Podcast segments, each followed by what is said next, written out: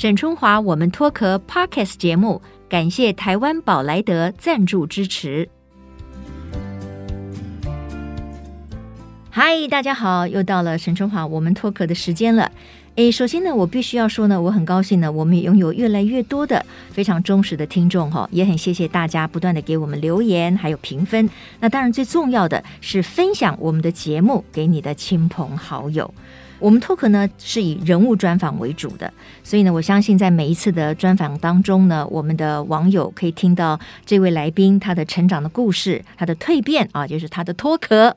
然后呢，还有一些呢，就是他们因为来自各个不同的领域嘛，所以事实上，我们透过这些脱壳人物，也带领我们进入一个可能我们不是那么熟悉的一个领域里面。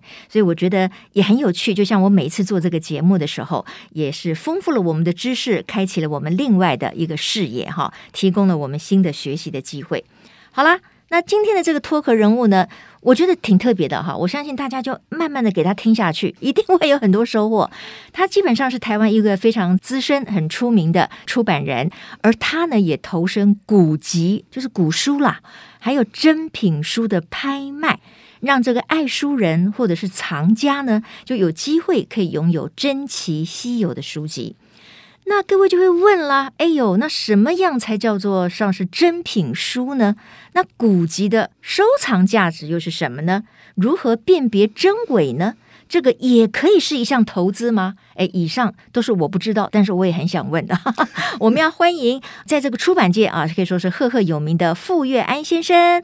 呃，傅大哥您好，不要叫我傅大哥了，要叫你鱼头，你叫我鱼头就好了。好，大家都知道。是是是，鱼头你好。哎，你好。是为什么叫他鱼头呢？因为这个就是在圈内啊，熟悉他的人给他的一个昵称哈。那他事实上傅月安也是你的算笔名吗？也是笔名啊。那。这个傅月安很特别，我后来读了半天才发现说，说这个傅月安是一句英语的谐音呐、啊。它是谐音来的，因为在网络刚出来的时候，嗯嗯我一个人要化名好几个。哦哦哦。同时在留言板一个名字，你写文章一个名字，嗯、编辑的时候就用本名了。嗯嗯嗯。那就写文章写一写，小朋友跟我讲讲说，大哥你要叫什么名字？嗯嗯嗯。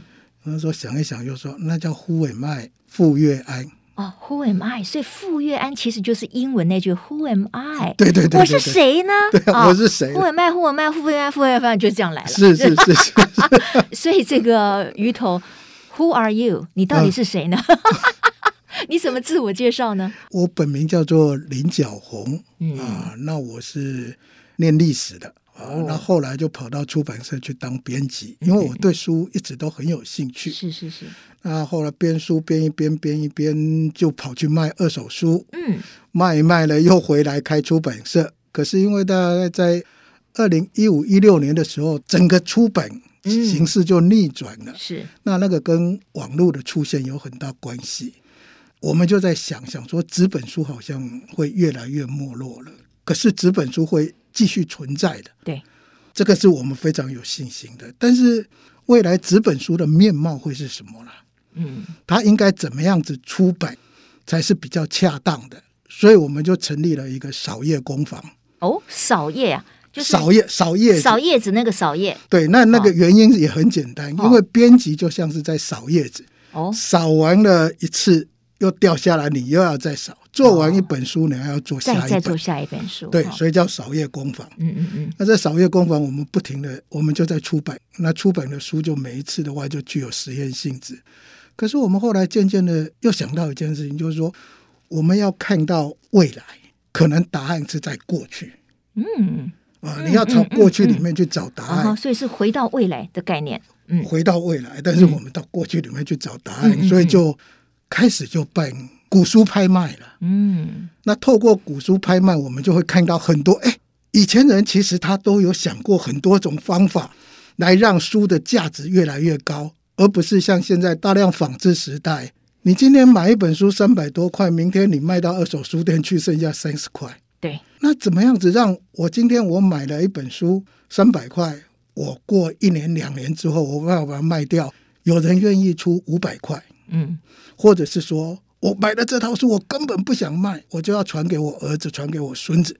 我们是在想这件事的，嗯，所以就做珍品古籍拍卖。OK，好，这就是我们今天要跟鱼头傅幼安先生呢所请教的部分了。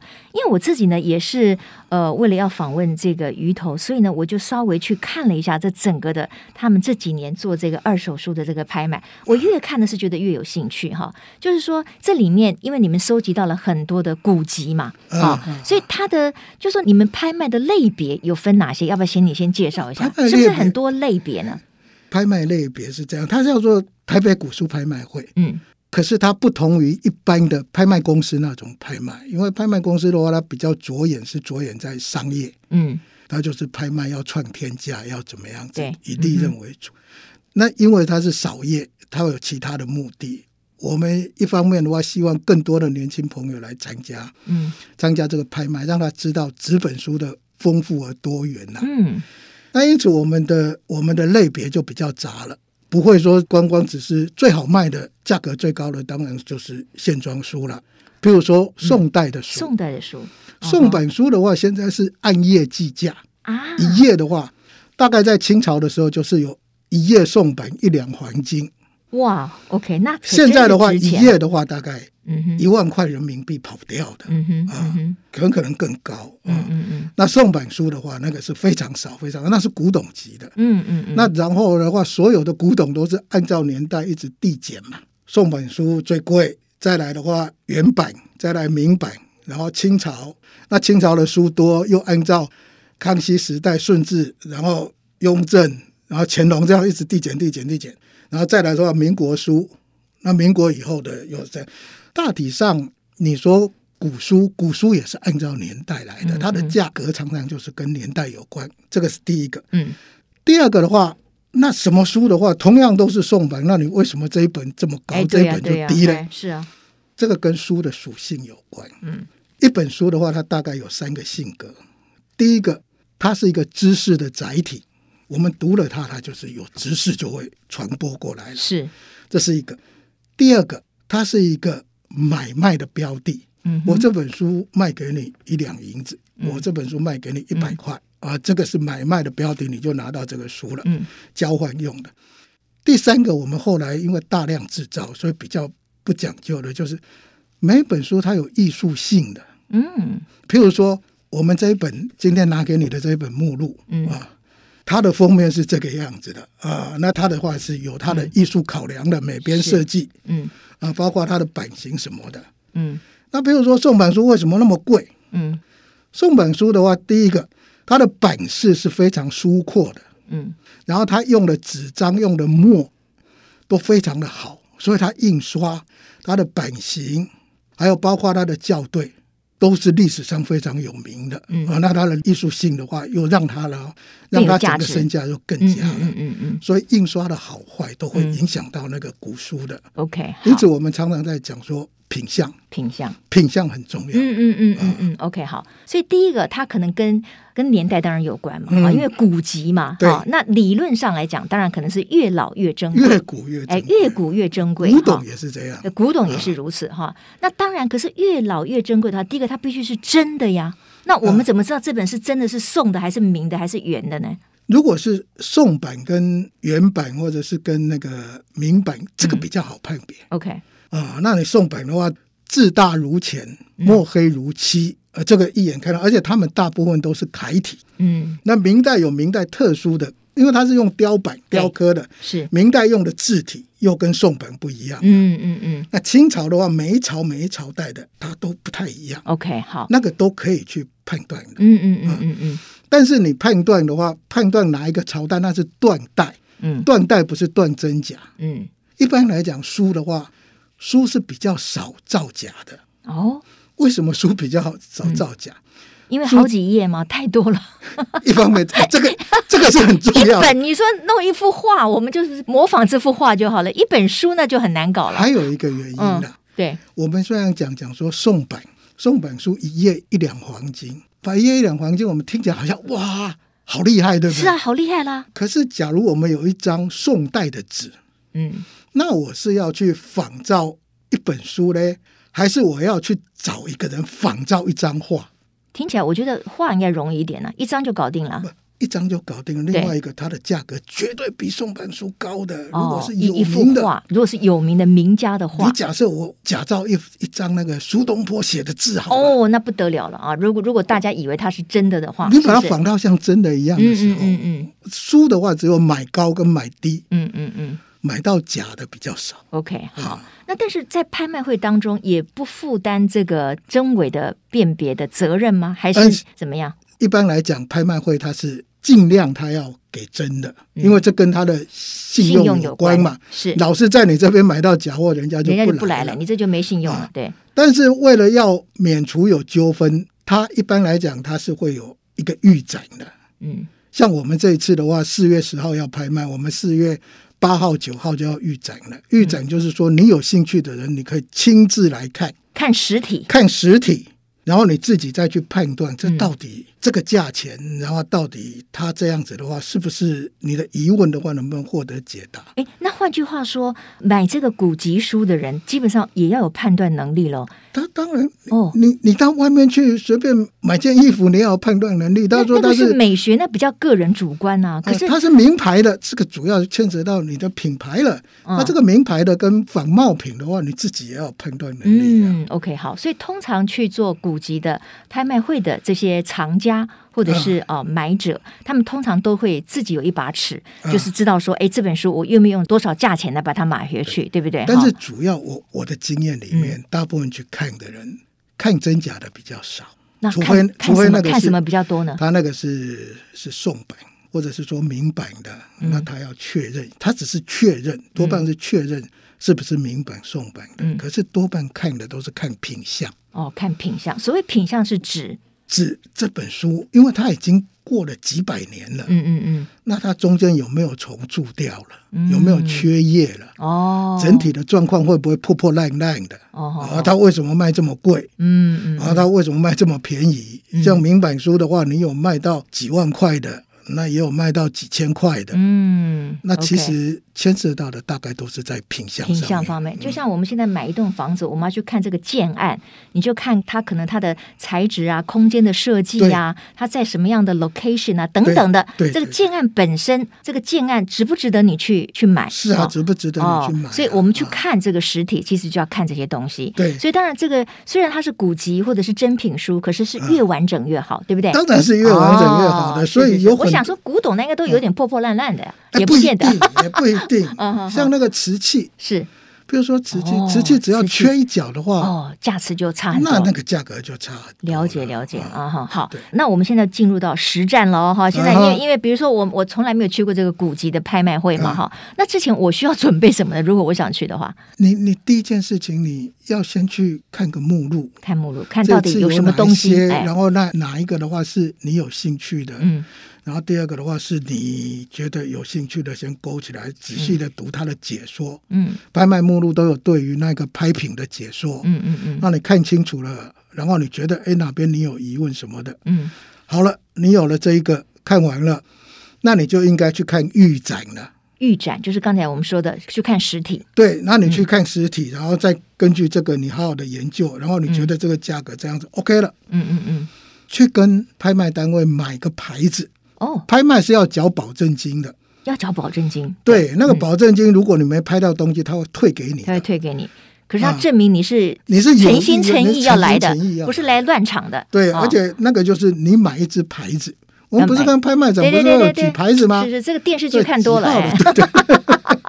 那这个保证金要多少呢？保证金像这一次我们好像只有六千块吧？哦，六千块的保证金。老老的朋友吧？啊，那如果你有的人的话是大陆那边有人是电话委托的哦，电话委托的话会高一点哦，所以你们也接受电话委托？也接受电话委托的？难不成接受全世界的电话委托吗？理论上是全世界可以的嘛？对不对？但是我们所碰过的是香港有。大陆很多，嗯，然后再来的话是马来西亚有。OK，好。那如果说他有买到东西，因为如果没有买到，这六千块会退。嗯、那如果他买到了东西，这六千块怎么算呢？我们一般为了要简单的话，就是保证金都退给你。哦，那你你你买到东西，你买多少钱，你再缴给我。OK，好，这样一来一往比较单纯。那如果出现了什么事，这六千块可能要没收呢？你弃标了，哦、你譬如说你已经明明拍到了，结果你你想一想又后悔了，不要后悔了，哎，那这保证金这不行哈，因为你乱了这个人家市场交易的秩序，因为你不买，可能别人要买，别人要买，哎，然后你而且你把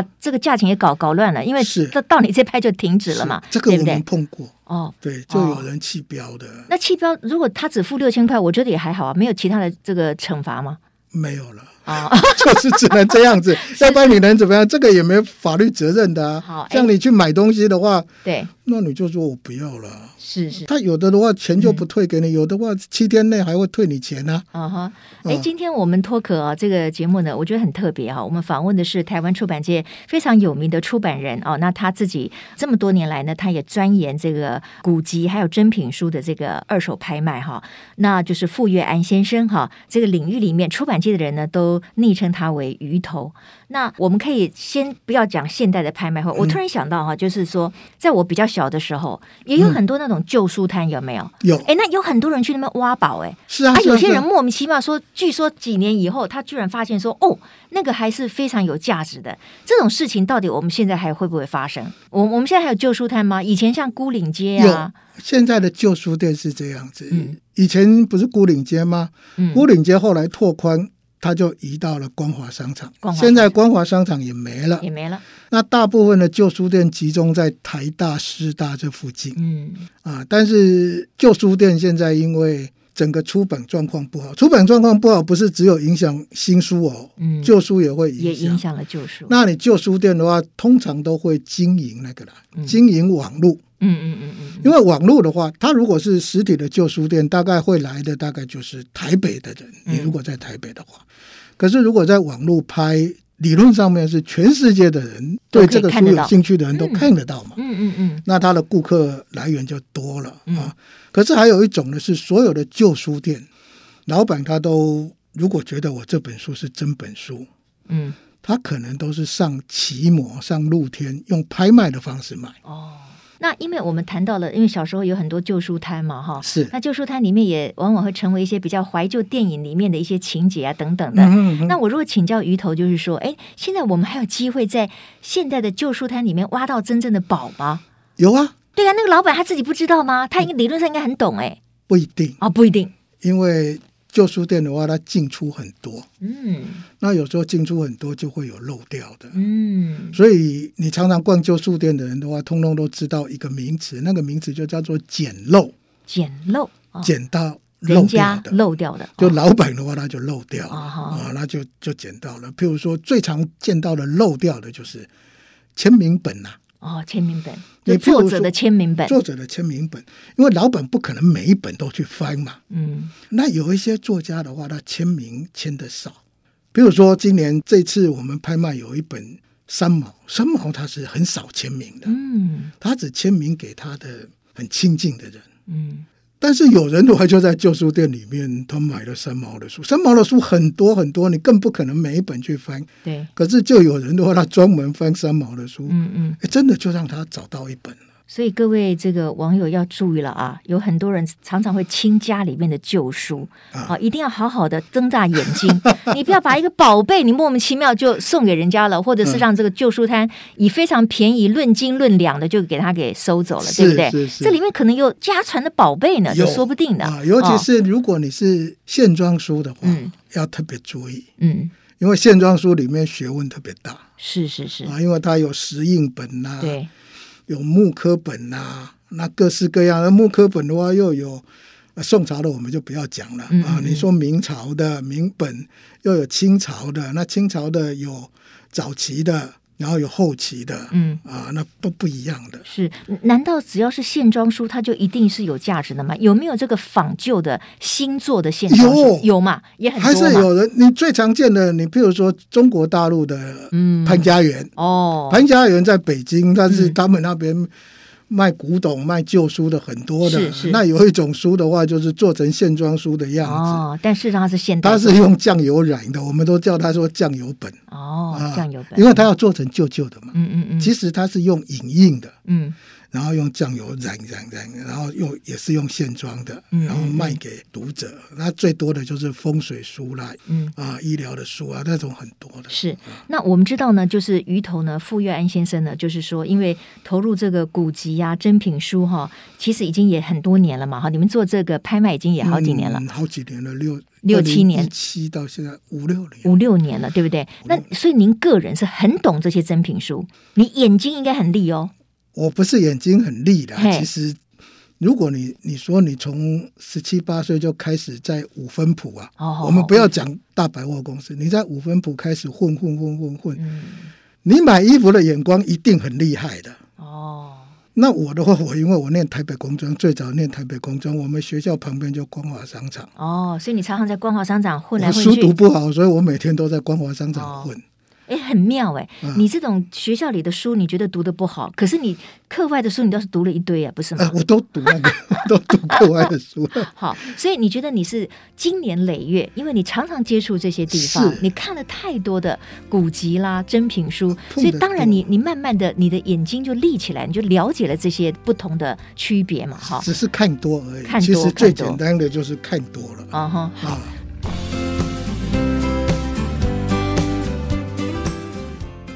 那我们就要再回到这个古书的拍卖了哈。是。刚才我们提到了，就是说，哎，你这个要有一个流程嘛哈，你可能要去登记啊，嗯、你要交一点保证金啊，等等的哈。嗯。那如果说，呃，这个拍卖的这个过程当中，会不会出现？我这次看电视来的了哈，就是连连续剧，嗯、它里面就会安排一个暗装，他就跟那个真的很有兴趣的人跟他比价，把那个古董或者是那个字画啊，抬高，哎，把它抬高价钱。这个我们一般人怎么？这叫做托，在拍卖行里面的话叫做托。嗯，那这个托的话有两种人来托。嗯啊，第一种的话是他可能就是他是卖家，他提供这一个的，那有人喊了他就去托了。嗯，那另外还有一种呢，那是最不应该的，就是拍卖公司的人为了要价格好哦，那就让他托了。嗯嗯嗯啊，那这个的话，如果是在商业竞争很激烈的，比如说像在中国中国拍卖是非常激烈的哦哦，那比较容易看得到。可是，在台湾，我觉得比较好的就是说，到目前为止我们看到的去买书的人大概比较少这样子的。嗯嗯嗯。那你买古董的多了，因为那个中间牵扯到的利润太大了。嗯。可是台湾的话，就我这样子五六年来的经验，我觉得会去买的、会去看的，到目前为止，我觉得都单纯呢。比较单纯一点，比没没没没没有什么人在拖，而且另外一个是我本身，因为我知道有这种事情，只要是跟我一起工作的工作伙伴，他们都是不准买东西的。哦，就是你们团队内部的人不准去参加拍拍卖，不准参加拍卖，而且不能碰的啊，这个是基本的。我觉得这。基本的职场职场道德伦理，对，这个是一个。那至于说买家的话，我们也尽量会跟他讲，不要去拖，不要去拖这个，因为那样子没有意思。那样子的话，你今天卖了高价，可能你明年后年的话，人家可能就会觉得没错。而且它也会存在一个风险，你说一直拖拖拖，也许那个那个人他会放，他再放放掉了，你你就卖不出去了，卖不出去。我也会跟他讲，你你你自己买到了，你自己买到你自己的东西，对。我还是照样要收你钱的，哦、你自己买回去。哦，你在现场你喊到这个价钱，你还是要买自己买回去。你自己买回去哦，对对对，那东西本来就是你的，那、嗯啊、我照样给你，可是你佣金要照样给我。是，那是你自己自作自受。好，那这个鱼头，我如果请教说，那是不是我们在参与这种拍卖的时候，尤其是在古籍或者是珍品书的拍卖的时候，嗯、我们自己要不要有一些？定一些自己的原则呢？比如说，哎，我觉得这一本我可能多少钱啊，我就就买，超过了，我我我我可能就放弃了，忍痛放弃。要要有这种原则吗？对，我觉得你如果要投资啦，嗯，最好不要来买这种古籍这一类的。哦，为什么？为什么？它没有投资价值吗？它不是没有投资价值，而是说它的金额都不大。嗯啊，你譬如说夏雨的书吧，嗯，夏雨是一个诗人。他曾经出过一本书叫《备忘录》，嗯，那他一九八零年代出的时候，一本的话可能才一百块，现在的话一本卖到一两万、两三万都有在卖的啊。那从一百块到两三万，那一九八零年代到现在，大概将近四十年，那当然增值也不少。可是它都不是那种几百万、几千万的，嗯，那这种小额的钱哦。投资起来不容易，不容易，真的有所谓的获利或者价差，大的获利了。你最好是把它当做怡心养性，因为我自己喜欢这种东西，我喜欢书嘛。而且最好是你拍回来的话，你要读啦，嗯，不要只是说拍回来了，然后那我下一次再把它卖掉。你要靠着这样子转来转去，然后去赚到那个价差，嗯，那个是相对不健康的。这是第一个，嗯，第二个是。我觉得相对健康的一件事情就是说，你要设定一个价格。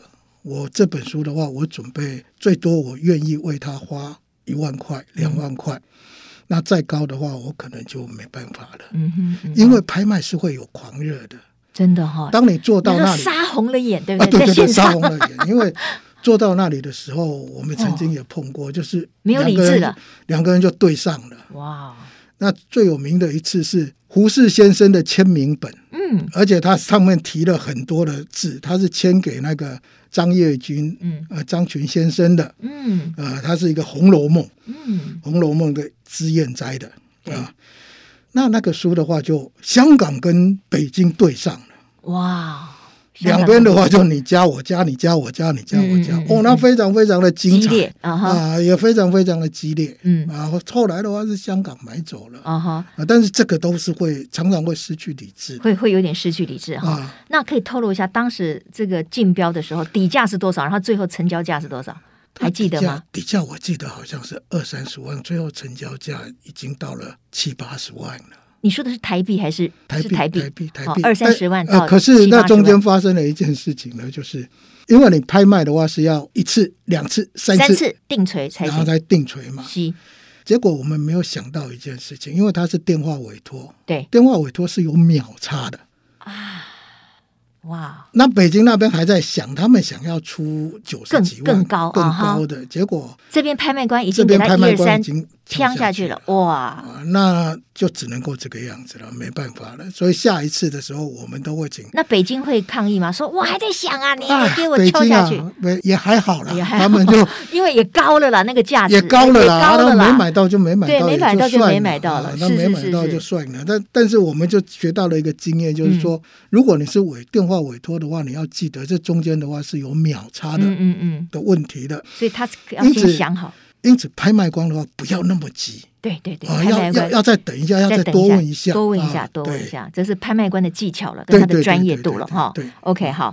那刚才我们提到，就是说，因为事实上在拍卖市场里面有很多的收藏家，那有很多当然他们以此作为这个投资，他们可能觉得自己操作的获利的空间非常大。可是，在古书跟珍品书里面，您不建议把它当做是一个投资标的。最好不要了，在中国大陆也是有把古书当做投资标的的，嗯嗯、然后花很大的钱去买一个，然后再转手再卖的，嗯、然后再弄来弄去的。嗯嗯。可是我觉得书比较不适合了，比较不适合。而且我觉得我们一般人最好也不要这样，啊、因为也很难操作。而且就是说，真的要喜欢，然后你用这个价格，你把它哎好好的去阅读它，或者是去了解的这个古籍的这个背后的故事。买一个书。啊，买一个书呢，买回去的话，你可以传家的。对对，家里面的话要，嗯、人家就在讲一句话嘛，叫“传家宝旧书”啦。嗯嗯嗯嗯嗯。你传家的话，你要珍惜这些旧书，因为这个书的话是要给小孩子的。嗯。那你现在是数位时代，渐渐的，像我儿子的话，他就只看那个 Kindle。嗯，他就看电子书，是是是，Kindle 的电子书。对，啊、但是我也慢慢慢慢在教他，他现在渐渐懂了哦。嗯，知道说为什么线装书、纸本线装书跟那个就是不一样的。嗯嗯嗯嗯。啊，那你家里面总是要有几本可以传家的，几本可以传给后代的书。是是是。啊、好，那我们再讲一个问题，就是说，那比如说像拍卖会的这个平台，就像比如说像傅玉安先生这边，啊、那你们收到了很多的古籍、珍品等等的，你如何定价呢？定价是这个样子，定价是卖家他给了这一本书，我们回来之后我们会看，会参照参照现在市场的价格。网络时代有个好处，同样的这一本书，它最近的拍卖卖出去的价格的话，大概都很透明。嗯，可是我们要考虑到，就是说，他如果今天是在中国大陆是这个样子，那你在台湾的话，应该是怎么样的？他这边是有。有地区的不同，会价格会有不同，嗯、然后我们定出一个价格，嗯，然后再去跟卖家跟他讨论，那他如果是同意的话，我们就定这个价格了。哦，所以也要卖家同意，对，对不对？因为他可能说，哎，我这个不止这个价钱哦，你们要定高一点，他可能有他的意见嘛。对对，有些有些卖家的话，他是要定低的。哦，为什么？因为他觉得他这个东西的话，他其实他不是要来卖钱的，啊，他是要帮他的书找到一个下一个生命落脚处。哦，我碰到这种人多了。哦，是是是，他就不是说我真的不是说那么多钱，嗯嗯嗯、我我希望这个钱，而是说这些书我都看过了，嗯，我希望他能够去嫁女儿了，哦，嫁给一个喜欢书的人，哦、是是是。啊，因此他有些书的话，譬如说像去年前年有一个人诗集，每一本都是从五百块开始卖，哦，OK 啊，嗯哼哼，但是你说五百块那还不高了不一定。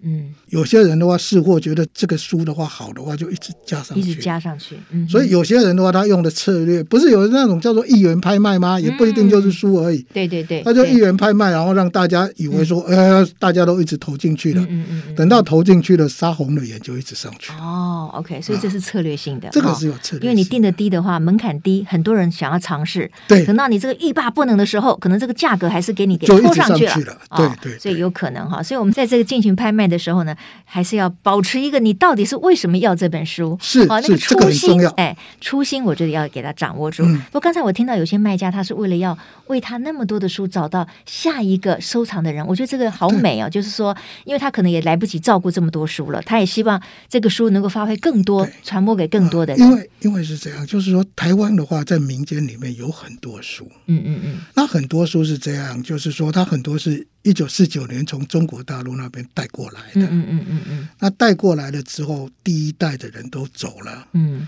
接下来的话，战后婴儿潮的那一个世代，嗯，其实他们年纪也大概都七十了，哦，而且这些人的话，所受的教育程度相对高，嗯，他们的思想比较开明，他就觉得应该把他这一些书啊。找个好人家是是啊，嗯，很好。那这个最后利用一点时间，是不是请这个鱼头傅月安老师呢，帮我们介绍一下，在这一次的拍卖会里面，你觉得最特别、可能最珍奇的哦，或者是你们目前上面有定价嘛？哈，都是起拍价嘛？哈、啊，最最贵的可能是什么？讲几个？它有几个啦、啊？我觉得有一个是比较特别的啊。你比如说，这个也是我们去年之后我们才晓得哦。这个东西也可以拍卖哦，哦，哪一个？因为我们拍卖的就是说，拍卖的几个种类很重要的就是说，印刷品跟印刷有关的，所以线装书了。那线装书其实是版画的一种，所以我们也有版画。嗯、另外的话，文人的字画、作家的字画，哦，字画也有的啊、哦。但是我们只限定作家的，职业画家就不在这里，就不要了啊、嗯嗯，就是作家的。还有一种，去年因为有人拿了黄志先生。黄色的黄，然后自来水的自的、嗯、黄志先生，那是国旗歌的作者，是是是是是是，他的曲谱哦，他的后人的话就把他的他的曲谱不是写写写写，是他自己写的吗？那个那个曲谱？哦，那个那个是他自己写的.结果就拿来拍卖，结果哇，那个是非常轰动的，结果就卖了很高的价钱，是是、嗯，所以我们说哦，原来这个也是也是有人愿意收藏这种东西的，结果今年的话就李泰祥先生来了哦。他的曲谱，他的曲谱，而且那个曲谱非常好。哦、第一个，他品相很完整；第二个的话，上面我们可以看得到他在作曲的时候，虽然他做的是那个流行音乐了、嗯、啊，民歌啊、嗯，可是他非常认真，改了又改，然后没有涂掉还用贴的贴上去的。那里面的话，一首是余光中的食谱的，嗯。啊，叫做《爱的模子》吧，另外一首是郑愁予的《旅程》，嗯。还有一首是非常有名的，齐豫唱的，哦，然后叫橄榄树，橄榄树，对对对，他的他的管弦乐，正想讲管弦乐的总谱，管弦乐的总谱，对，他后来就是把他的歌的改成管弦乐，管弦乐，嗯哼，他的总谱，他也出来了，哦，那个价格就我记得好像是三四十万吧，嗯，OK，这个是一个，另外还有一个胡适先生，大概每一次都会来，哦，胡适先生这一次他有一封信，嗯。啊，那他跟沈宗翰。嗯、沈君山先生的父亲是。沈宗翰，以前我们农委会的主委，我那时候不是农委，那时候是农复会，农复会，农村复兴委员会，第一任是蒋孟甫，嗯，第二任就是他了，嗯，那他有写了一本自传叫《克难苦学记》，嗯，他写完《克难苦学记》之后，他跟胡适是好朋友，就寄了一本给胡适，那请胡适帮他看一看有中间有没有错误，然后请他写一个序。嗯哼。可是他给胡适看的不是书稿，而是已经出版的。嗯。那出版了之后，他第二版才把那个胡适写的六千字的序更正的，再再再把它更正，然后再把它更正的写上去。嗯、那胡适再回复他的，应该是有两封信，一封的话是那个序。对。另外一封的话是他写说，我已经把序写好了，然后包括我看到了有哪些地方有哪些错误的，嗯嗯嗯，那一封信加上校正的那一些稿子啊，第几页第几页哪里应该改成什么的，嗯，那个这一次要拍卖哦、啊、，OK，那那封信也要拍卖吗？除了那封信也要拍卖，哦、那封信跟他这样子是一个品相，这样子算是一个品相哦、啊，这样算一个 lot。那我可以问是个底价多少吗？你们都有定吗？起拍价是起拍价啦，但是它有一个底价。起拍起拍价跟底价是这样的，哦、就是说，譬如说我十万块钱开始起拍，对，可是我可能定了一个底价，我要二十万我才愿意卖。那如果这样的话，为什么底价不定二十万就算了呢？比较热闹吗？那比较热闹，还要让他喊喊喊喊。可是如果喊喊喊只有两三个人喊喊到了，他底价假设是七十万，嗯，结果他喊到了六十九万，没人喊了。没人喊的，对不起，你也买不到，你也买不到。OK，啊，就是就这样。所以这个底价要等到这个喊完了以后才公布。在喊的时候，他就会讲讲说：“哎，还没到底价，还差一点，你可以再加。”哦，好好好，就是拍卖官他会这样子暗示，可是他不会告诉你，直接告诉你说底价是多少。对，哇，太棒了！我觉得今天呢，我们真的透过傅园老师呢，我们上了一个古籍还有珍品书的一个拍卖哈。那我觉得其实。它真的跟一般的商业拍卖，我认为是非常不一样的哈。那尤其是主办这样子的一个拍卖会平台的，包括这个傅园哈鱼头老师，我我觉得他们其实这也是一种文化的传承的工作，很不一样。那如果说各位网友哈，你们自己也很想要去了解一下，到底有哪一些呃这个线装书，有哪些所谓的宋版书，然后怎么样去看这场拍卖会？呃，我们最后就请老师这个公布一下，你的时间是什么时候？它是四月八号、九号是预展，嗯哼，然后四月十号的话就正式拍卖，嗯，都是在成品，都在成品信义店的三楼。哦，诚品新一店的三楼，好，太好了！有兴趣的网友呢，也可以去就就看一看，去了解一下哈。我觉得对我们的生活的丰富，我们看待事情的不同，哈，我或者是我们穿古阅今哈，都会给我们一些新的感受。谢谢傅裕安老师，谢谢你，谢谢，谢谢大家。今天也谢谢各位听众朋友的收听，我是沈春华，别忘了我们下周同一时间，沈春华我们脱壳，Woman's Talk 空中再会，拜拜。